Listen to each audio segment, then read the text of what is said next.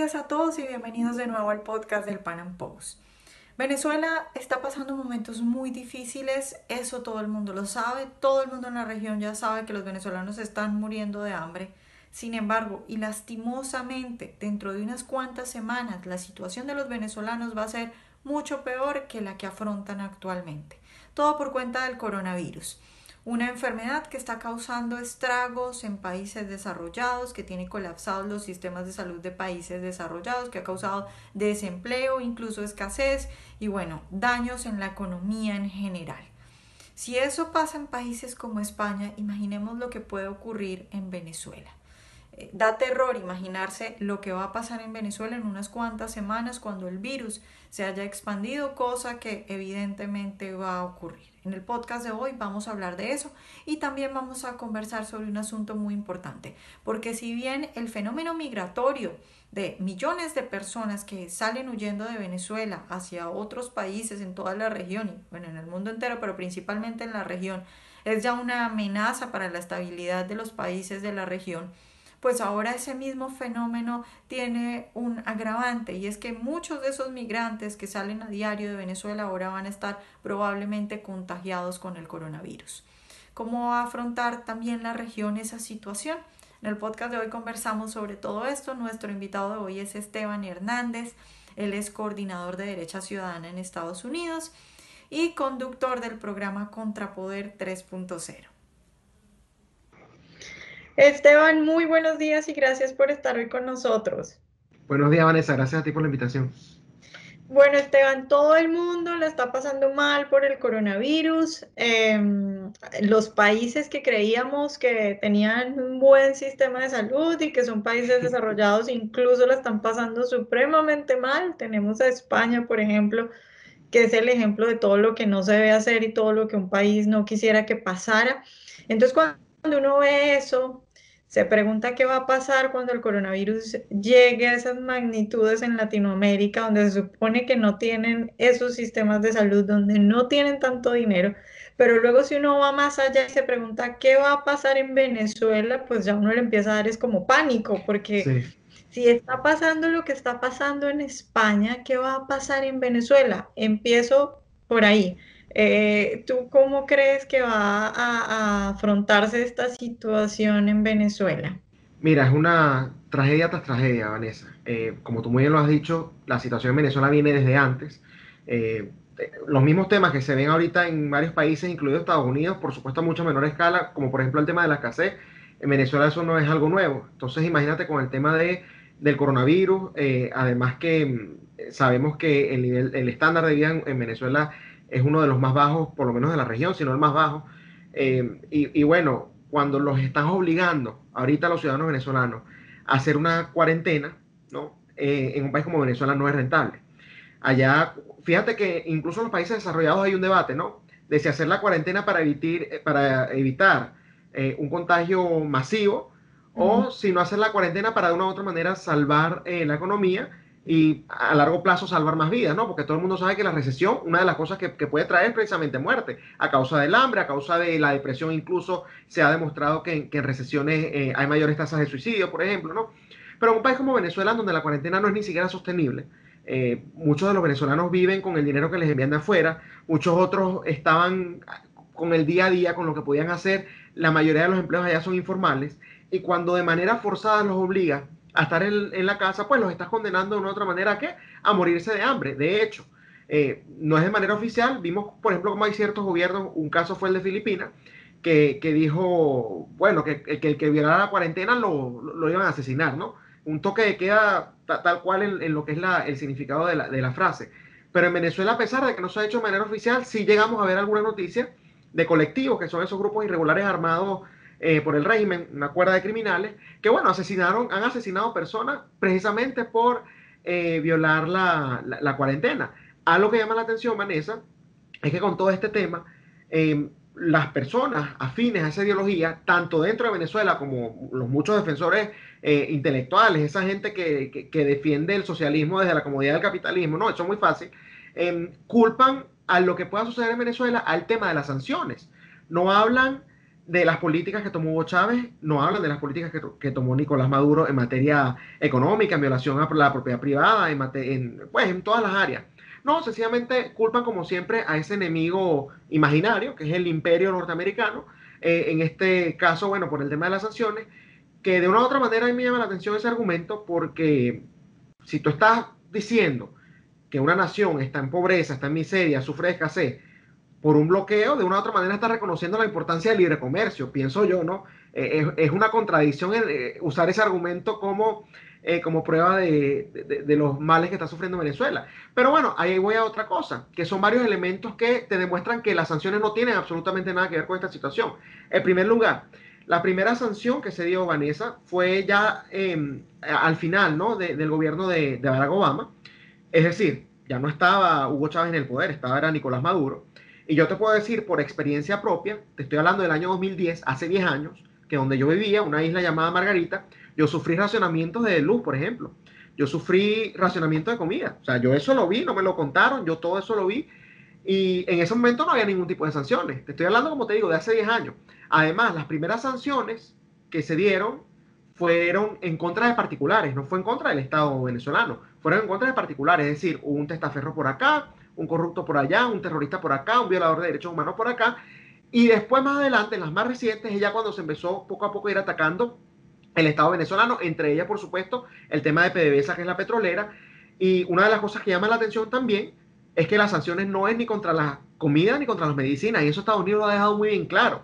Y aún así, escasea la comida y escasea la medicina. Y ahorita está escaseando el combustible con todo y todo que se les ha permitido recibir, eh, digamos, una especie de ayuda precisamente para, por el mismo tema del, coronavirus, eh, se está dejando que entre a Venezuela eh, gasolina para, especialmente eh, para los médicos, para que puedan desplazarse. ¿Y en qué se convirtió? Bueno, por supuesto, en otro foco de corrupción, sobre todo controlado en su mayoría por los militares, pero bueno, ya están traficando nuevamente con gasolina. Sí, respecto, hablemos un poquito, Esteban, respecto al sistema de salud en Venezuela, porque Hace poco veía yo las fotos del Pérez Carreño, que es eh, un, hospital enorme en Venezuela, si no el más importante, uno de los más importantes.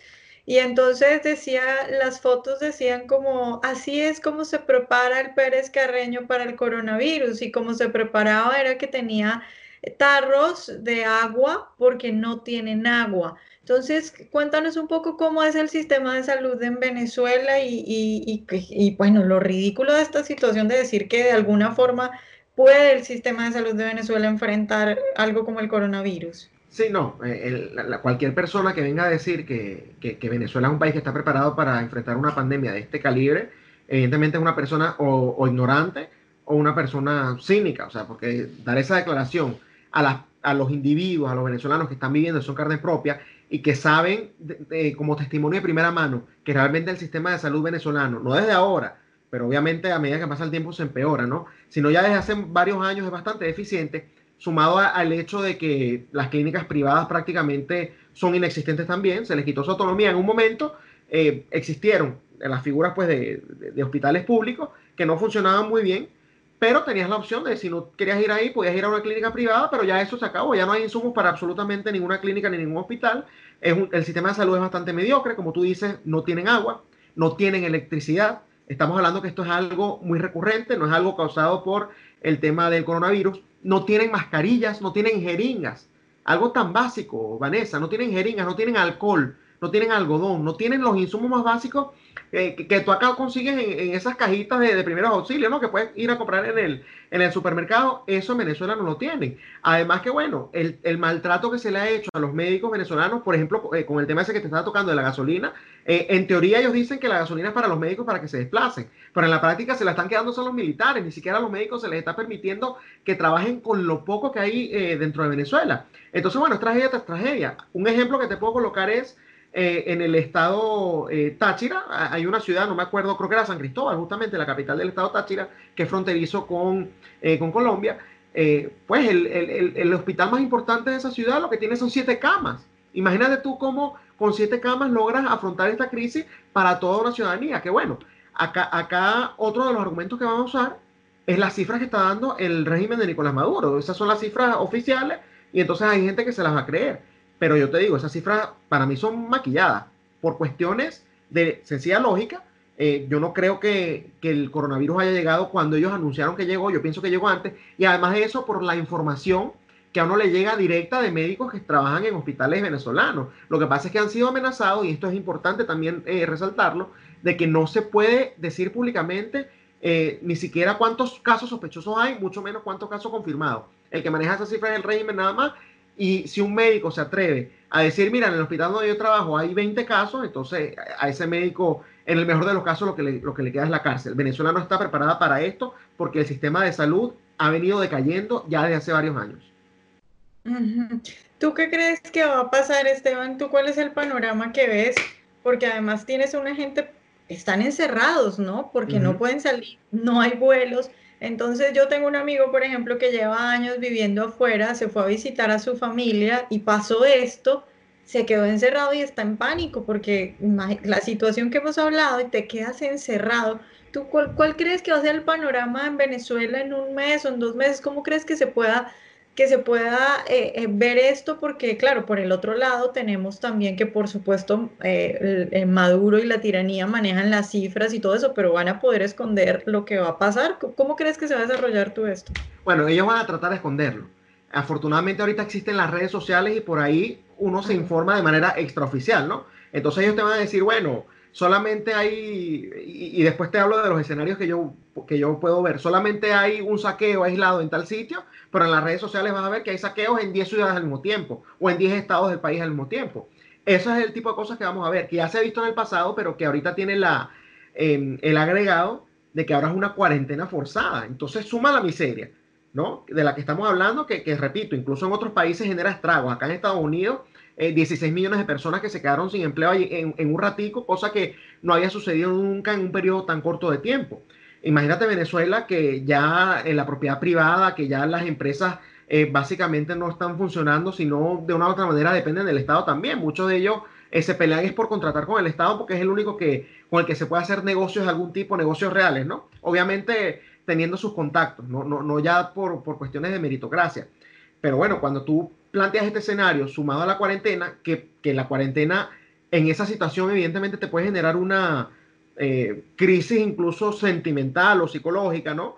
Eh, eh, acá lo que se va a ver, y, pienso que basado también en lo que, ha, en lo que ha sucedido en el pasado, es mayores saqueos, mayor miseria, mayor muerte y pudiera, pudiera, cuidado y si no, desarrollarse esto en una especie de implosión social dentro del país por una razón muy sencilla. Ya cuando Ah, tú no tienes, o, mejor dicho, ya cuando no tienen nada que quitarte, de una u otra manera tú pierdes el miedo.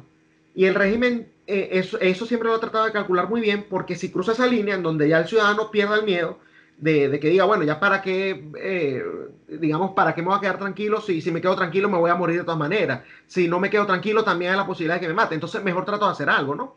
Eh, el régimen siempre trata de no cruzar esa línea porque no hay nada más peligroso que una persona que no tiene nada que perder. Esa persona lo arriesga todo. Yo puedo ver, pudiera ver, eh, por el camino que va, que pudiera existir en algún momento una implosión social. Vamos a ver en qué se desarrolla, pero evidentemente antes de eso viene más muerte, viene más miseria, vamos a ver saqueos, la agresividad ya se está sintiendo en las calles, Vanessa. Eh, eh, hay rechazo, digamos, ahorita espontáneo en contra de los, de los oficiales o de los militares, pues de las personas eh, armada y eso si se incrementa eventualmente puede desarrollarse en algo mucho más grande.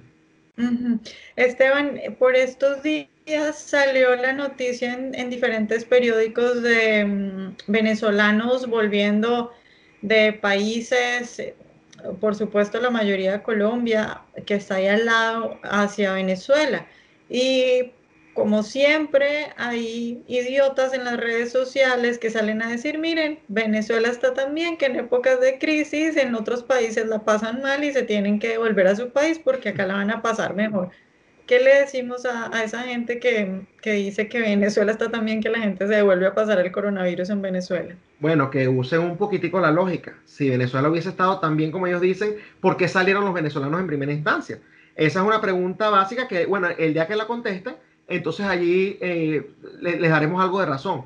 Pero si la situación en Venezuela hubiese estado bien, no estuviésemos hablando de 5 millones de, venezolanos que fueron forzados a salir. Esa, esa, ese argumento, pues, lo escuché de, de Delcy Rodríguez también, eh, que dijo que los venezolanos volvían atraídos por el socialismo, fue la frase que usó, que se sentían atraídos por el socialismo y por eso estaban regresándose al país. La pregunta es la misma. Entonces, si, si el socialismo era tan bueno, ¿por qué se fueron en primera instancia? Lo que pasa y, aquí es la, la, parte en lo que si uno piensa un poquito y uno analiza, se da cuenta cuál es el motivo de que esto suceda, porque si está sucediendo en, una, en cierta escala, es que bueno, hay muchos venezolanos que están fuera, que están solos, que no tienen dónde apoyarse con el mismo tema del coronavirus, que ha causado crisis, como te digo, incluso acá en los Estados Unidos, entonces quizás se las están viendo muy duras, porque pueden haberse quedado sin empleo, por ejemplo.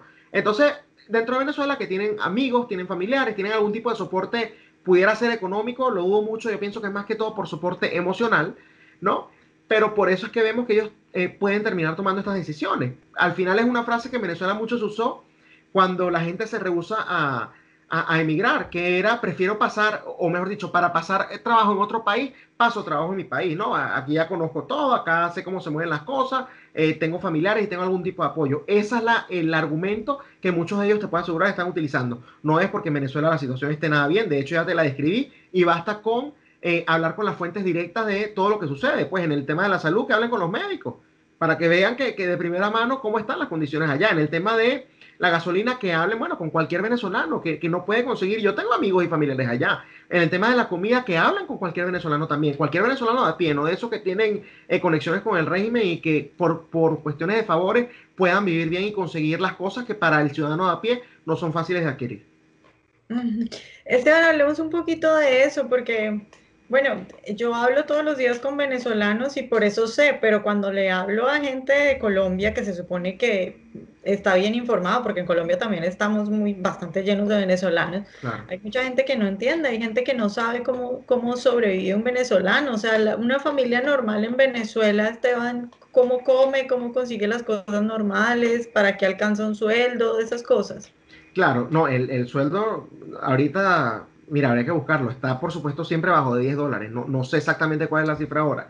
10 eh, dólares al mes. Al mes. Sí, no, no, tú lo estás poniendo muy alto. Son sí, 3 eh, o 4 dólares. Sí, son 3 No, por eso dije menos de 10 dólares porque no he buscado para no ser irresponsable. Son 3 o 4. 3 o 4 dólares es el mínimo. Ah, exactamente, al mes. Que no te alcanza para absolutamente nada. Bueno, ¿cómo hacen? Precisamente, hay 5 millones de venezolanos fuera que en su gran mayoría mandan dinero hacia las personas eh, adentro. Eh, mucho ahorita con el tema de, los dólares, Venezuela de una u otra manera, la moneda que está ahorita eh, circulando de manera forzada, si se puede decir así, es el, dólar. Digo, digo de manera forzada porque no es la moneda oficial, pero ya la gente no quiere bolívares.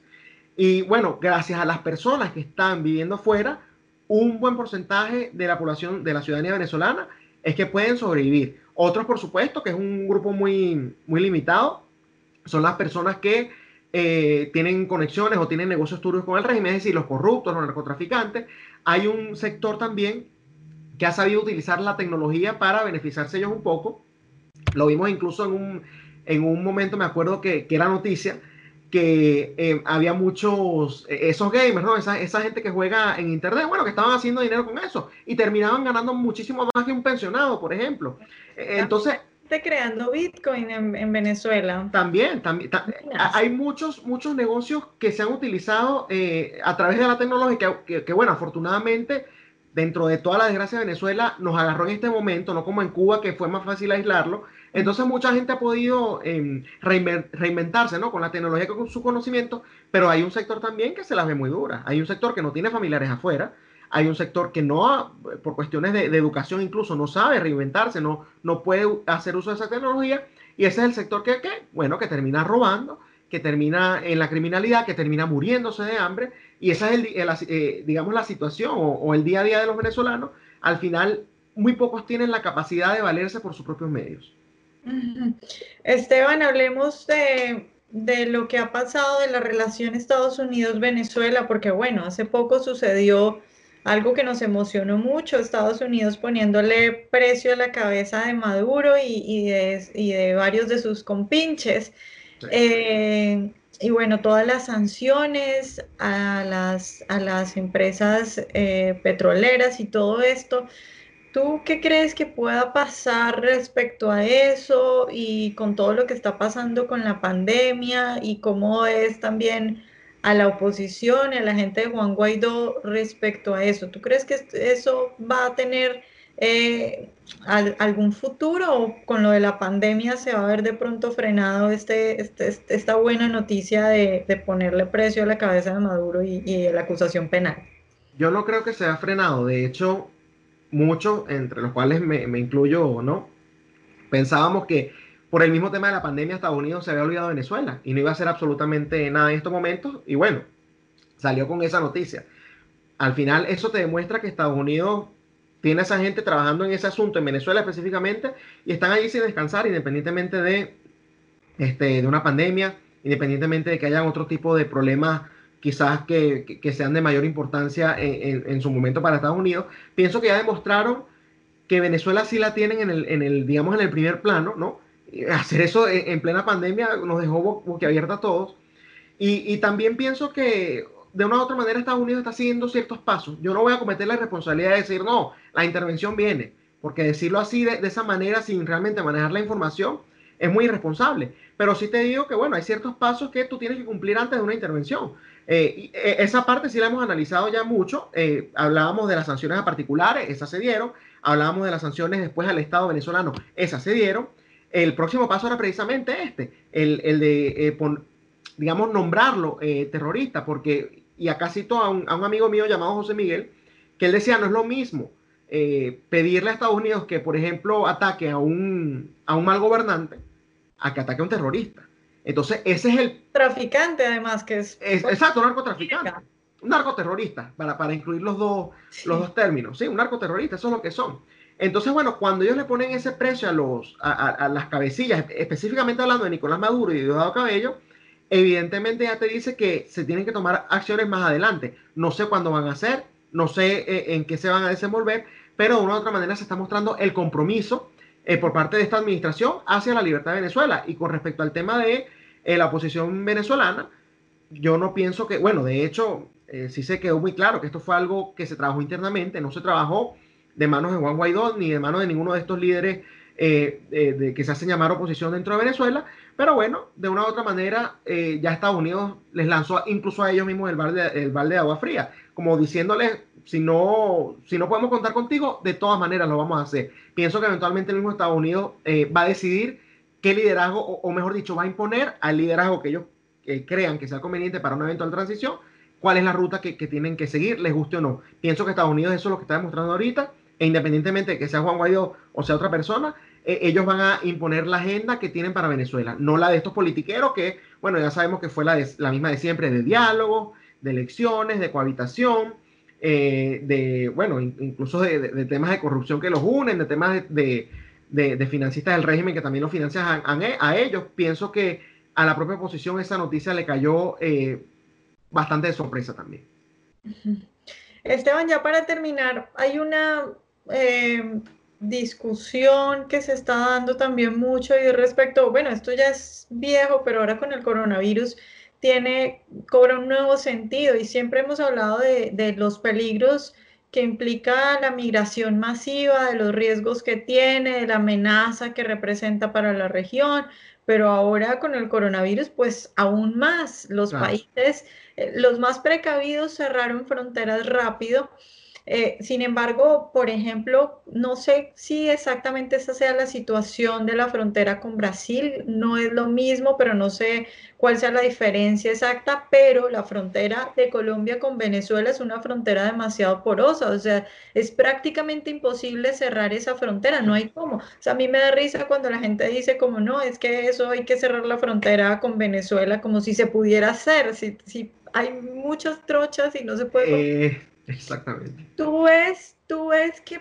pueda pasar algo cuando se salga eh, de control esto del coronavirus en Venezuela y empiece a migrar la gente y los contagios y todas estas cosas eh, como un nuevo problema que va a tener que enfrentar la región? Ahora, no solo la migración de venezolanos, sino la migración de venezolanos con coronavirus.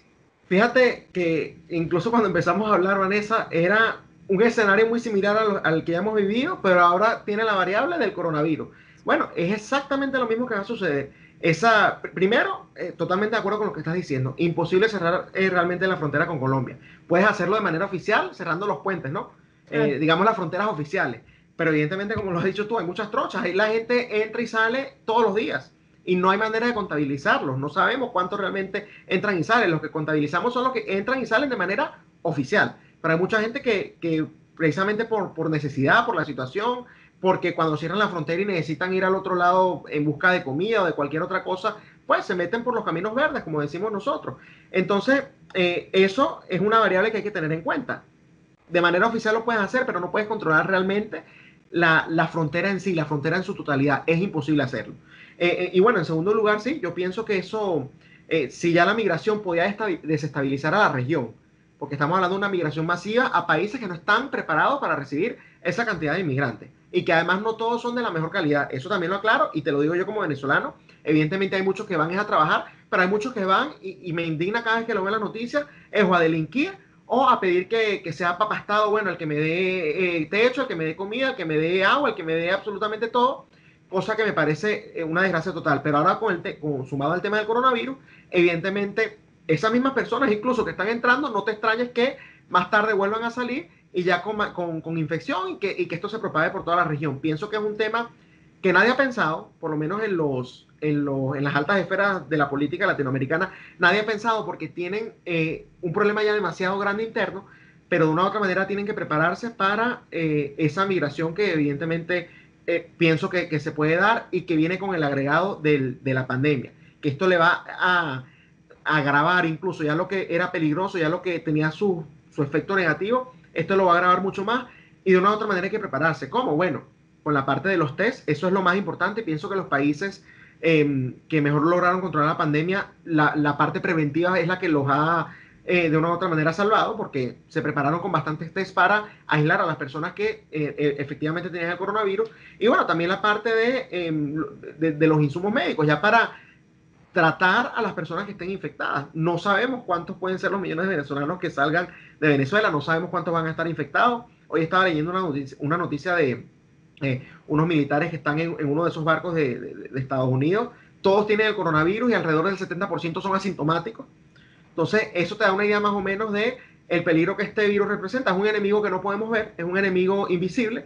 Así lo ha llamado incluso el mismo Donald Trump pero si no nos preparamos, evidentemente la región la va a pagar muy fuerte. Las economías latinoamericanas no están listas para esto. Bueno, Esteban, pues muchas gracias por estar hoy con nosotros. Muchas gracias a ti, Vanessa, un placer.